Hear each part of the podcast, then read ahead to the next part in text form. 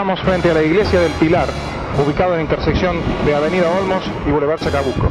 Aquí, la Comisión Coordinadora Estudiantil de Lucha ha hecho oficiar una misa en memoria de Santiago Pampillón y otros obreros y estudiantes muertos en distintos acontecimientos ocurridos desde ese momento hasta ahora.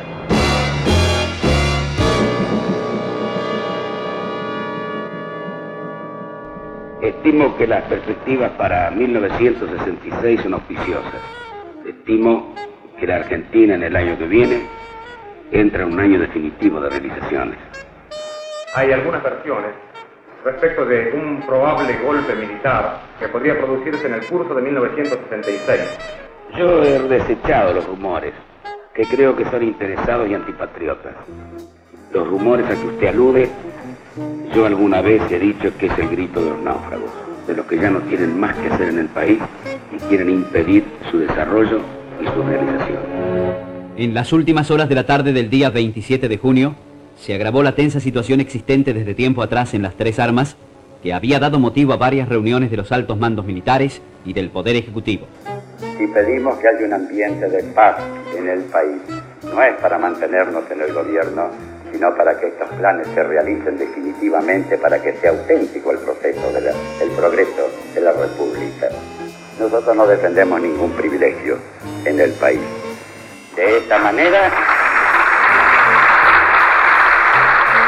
de esta manera y con este sentido, invito que sean unos propagandistas, cada uno de ustedes, cualquiera sea su posición, de que continúe un sistema donde se respeta la ley, donde la seguridad jurídica crea el bienestar y donde se respeta la libertad. A desterrar el miedo, a desterrar el miedo en la República, a desterrar el miedo, a desterrar la inseguridad para la paz y el progreso del país.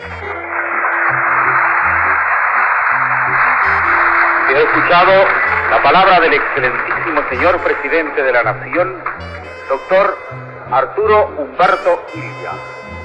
Ha transmitido LRA7, Radio Nacional, República. La grave crisis institucional culminó con la separación del doctor Arturo Ilia del cargo de presidente de la nación. Mientras esto ocurría, las tropas fueron ocupando los lugares claves de la ciudad para mantener un orden que en ningún momento fue alterado. Pocas horas después, los tres comandantes en jefe asumieron la conducción temporaria del gobierno. Acto seguido, el ayudante del comandante en jefe del ejército, mayor Camps, dará lectura en nombre de la Junta Revolucionaria, integrada por los comandantes en jefe de las tres Fuerzas Armadas de la Nación, al mensaje que expresa las causas de la Revolución Argentina. Nos dirigimos al pueblo de la República en nombre del Ejército, la Armada Nacional y la Fuerza Aérea, con el objeto de informar sobre las causas de la Revolución Argentina.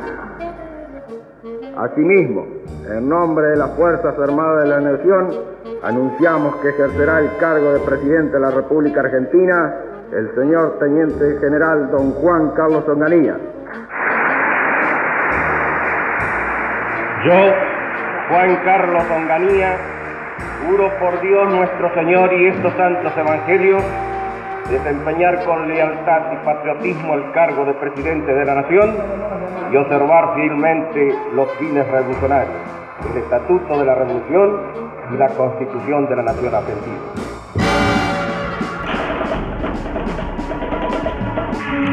En este momento, personal de la Guardia de Infantería toma posiciones en la esquina de Córdoba y Junín continúa la Facultad de Economía ocupada.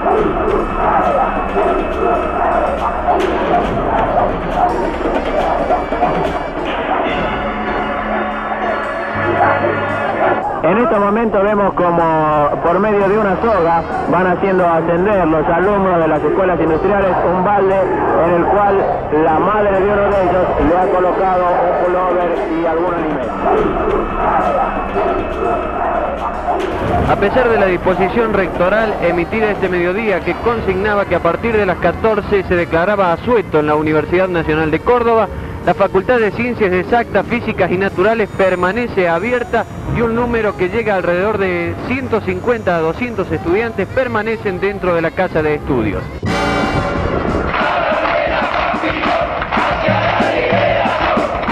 La columna está ya a escasos metros del lugar donde cayera muerto hace tres años el estudiante Santiago Pampillón.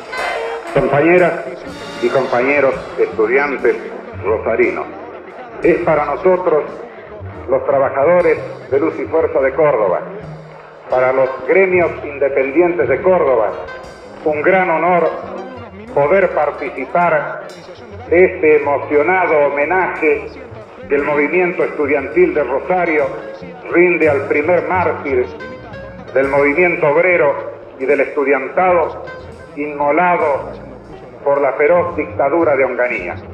Nosotros venimos aquí trayendo el calor popular de las luchas estudiantiles que desde el día lunes en Córdoba se manifiestan reivindicando la razón y el sentido de la lucha en particular de Santiago Pampillón, que cayera alevosamente baleado por la policía el día 7 de septiembre de 1966, que estuviera en agonía en el Hospital de Urgencia de Córdoba, sustraído de los estudiantes y del pueblo hasta el día 12 de septiembre en que falleció.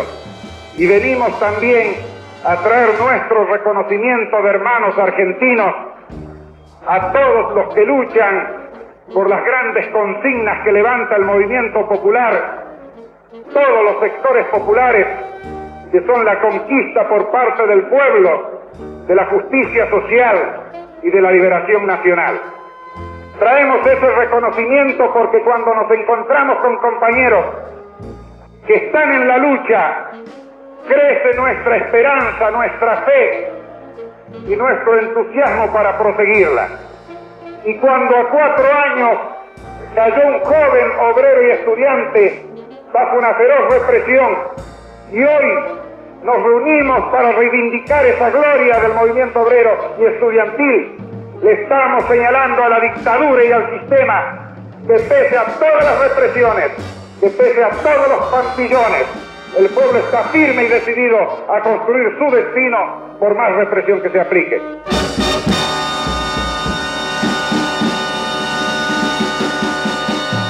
Contenidos y memoria histórica. Radio Nacional.